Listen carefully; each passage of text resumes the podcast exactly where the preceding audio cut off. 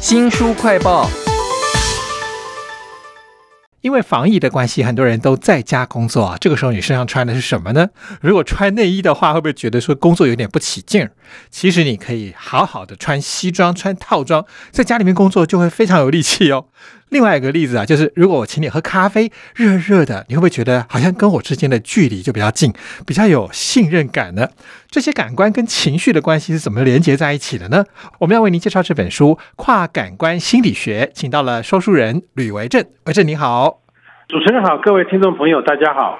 为什么一开始讲到热咖啡会跟亲切或者信任感连接在一起啊？诶，其实人的各种感官啊，比方说视觉、听觉啊、嗅觉啊、触觉啊，甚至味觉啊，这些感官，他们彼此之间啊是会互相影响的。书在一开头就问大家一个问题啊，要很直觉的回答，你觉得柠檬是快的还是慢的？你觉得嘞？柠檬，嗯，快的好了。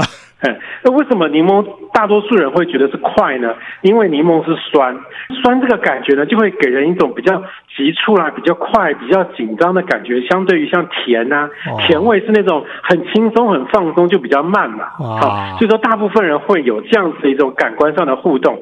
像刚刚这个主持人举例说，为什么给人家一杯温的咖啡，他会觉得对我很亲切，就是因为咖啡是温的，温就会给人一种温暖的感觉。哦，原来是这样的关联啊！不过我觉得感感官跟情绪之间的关联其实有点复杂，比如说给的是热咖啡跟给温咖啡，可能有些比较挑剔的人觉得温咖啡就没有什么诚意了。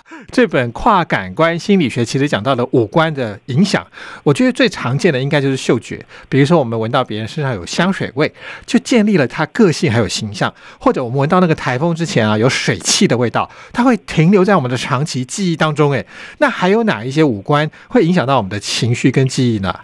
哎，比方说这个书里面就说啊，像我们常常运动时候会穿一些运动专用的一些服装哈。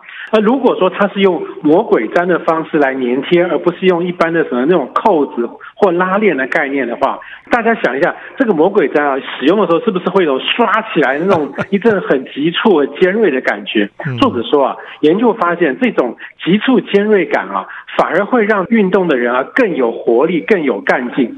另外有一个这个听觉会影响到咖啡好不好喝的实验哈，有一些受试者听到这个咖啡啊像是冲泡的感觉，就是有那个汤匙在咖啡杯里这样当当当的，然后另外一组人听到的是有磨豆机，然后又有这个蒸汽的感觉。其实实际上咖啡都一样，可是啊听到磨豆机跟蒸汽的那组人就觉得说这咖啡比较好喝。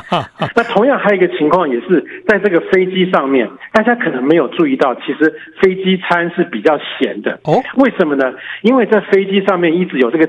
引擎的低沉的声音啊，这个声音会干扰到你的味觉，所以大家就会反映说不够咸。可是如果你把飞机餐带回家吃的话，没有那个引擎声了，你就会觉得哎，好像比较咸。好，你讲到吃的就是我最喜欢的题目。这本跨感官心理学有很多有趣的例子哦，例如说在餐厅里头，如果他那个食物摆盘漂亮、色彩鲜艳，你吃完之后呢，比较不会跟老板抱怨说这个菜太贵了。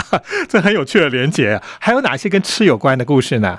跟食物好不好吃啊，一个很大的影响就是啊，碗盘刀叉这种餐具啊，要越重越好。为什么呢？研究发现说啊，当大家拿起很重的餐具，就会觉得说很沉重、很有力、很有料，然后呢，就会把食物也很有料、很好吃这个概念就连在一起啊。另外，像这个甜点或是酒类啊，如果是用圆杯子或者是圆的餐盘来装的话，顾客吃起来啊，会比实际上啊还要更加甜美。然后书里面还讲一个。例子我觉得真的蛮夸张的，是这个作者曾经帮一个米其林三星餐厅啊设计一道菜，那这道菜呢其实就只有生鱼片跟一些腌制海带等等，可是呢他会希望客人在吃的时候把旁边的耳机啊塞到耳朵里，他播放海浪声跟海鸥飞翔的声音，然后瞬间呢这道菜啊突然就变得非常非常的好吃。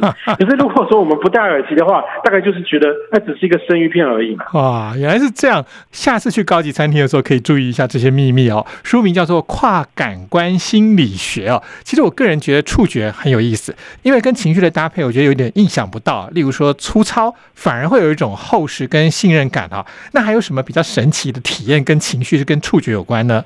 触觉啊，虽然是从皮肤传达到大脑，但实际上它有两条路，其中一条路啊，只管是什么样的感觉，它是比较大、比较小、方向等等，但是另外一套系统啊，却会是去感应说，如果我碰触到东西啊，会有什么样的情绪。所以就有一个人呢，他的第一套系统坏掉，所以他实际上并没有这个触觉，可是呢，他却会用第二套系统啊，告诉大家说，哎，我碰到这个东西之后，我的心情是好还是不好？觉得他是不是会侵犯我？哦，原来是这样。我想我的触觉的两套系统应该有一套是坏的，才会觉得说那种粗粗的东西摸起来有一种可以信任、很厚实的感觉啊。这本书叫做《跨感官心理学》，这个作者说，传统的闹钟每一天早上呢，让我们醒来的时候，其实是处于一种很惊吓的状态，也就是说，长期下来有害健康啊。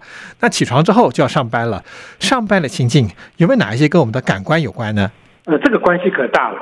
如果天花板是超过二点五公尺这么高的话，那基本上其实是一个会让你觉得放松、没有压力，是一个比较适合创意工作这样的一个环境。可是如果天花板太低的话，无形的会给人一种压迫、很紧张的感觉。但是相对的呢，也适合做一些需要专注、要求很精确的工作。书里也提到说，呃，针对一些上班族来讲。你可以搭配一些桌上的物件啊，去配合你工作的性质。如果你是属于金融啦、卖东西啊这一方面做生意型的工作内容的话，作者会建议说，你应该在桌子上放一台计算机。那当然。然后呢，如果你需要写字的话，千万不要用铅笔，因为铅笔会给人一个创造的感觉。你你不需要创造，你需要的其实是像圆珠笔啦、钢珠笔啊这些比较像是做生意感觉的配件放在你的桌上，这样子的话，你才会有比较好的一个工作的效果。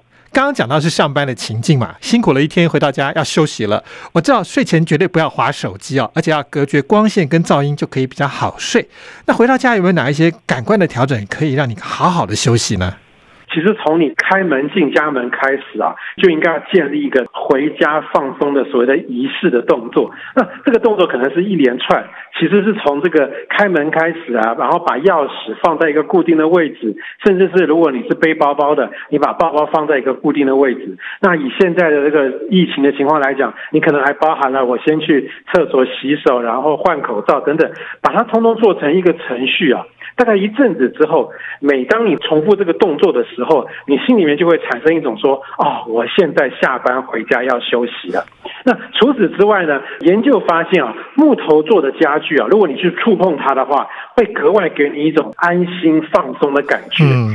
然后呢，一些香氛的味道也是很多人会用来调试心情的。那作者就会建议说，像是薰衣草就是一个相当值得推荐啊，在下班之后啊，在家里使用的一个气味。这本书叫做《跨感官心理学》哦，应用范围还很广哦。例如说，大卖场，在大卖场里面有什么样的感官跟情绪的秘密连结呢？如果食物的包装是绿色的，可能就是健康诉求。那那些想要健康诉求的人就比较会买嘛。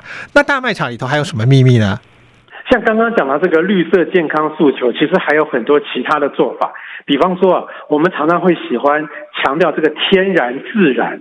那今天这个产品的包装啊，它就刻意啊，摸起来好像有点粗糙。哦，这个粗糙就会给人一种好像比较原始、质朴，然后天然的感觉。嗯，如果说你把它做的太精致、很光滑，这个觉得哦，好像是加工食品，这样就不健康了。然后呢，在这个卖场的货架。商品怎么摆也是有学问的。这个书里面就说啊，这个甜味的食物啊，会摆在货架上比较高的地方，然后比较苦的食物就会放在比较低的地方。这是因为啊，人们会觉得说，前卫是一个应该放在比较高、比较明显。这样一个地方的一个一个缘故，那当然了，作者也会给大家一些建议，就是如果你走到这个卖场，不要被这些商人给骗的话，应该怎么做呢？他举其中一个建议就是说啊，你千万不要背很重的袋子在身上去买东西，因为呢，你背了很重的袋子啊，你就会觉得一种很沉重、很劳累的感觉。这个时候呢，你就会比较容易想去买一些不叫不健康的食物。所以呢，他建议啊，你应该把袋子啊放在那个推车上面，这样会比较好。好有趣哦！没有想到这些感官跟我们的行为以及情绪是有这么紧密的关系啊！可以了解自己，可以改变他人，提升表现啊！这本书叫做《跨感官心理学》，非常谢谢说书人吕维正为我们介绍这本书，谢谢您，谢谢大家。新书快报在这里哦！我们在 YouTube、Facebook。Podcast 都有哦。欢迎您订阅频道，帮我们按赞、分享以及留言。我是周翔，下次再会。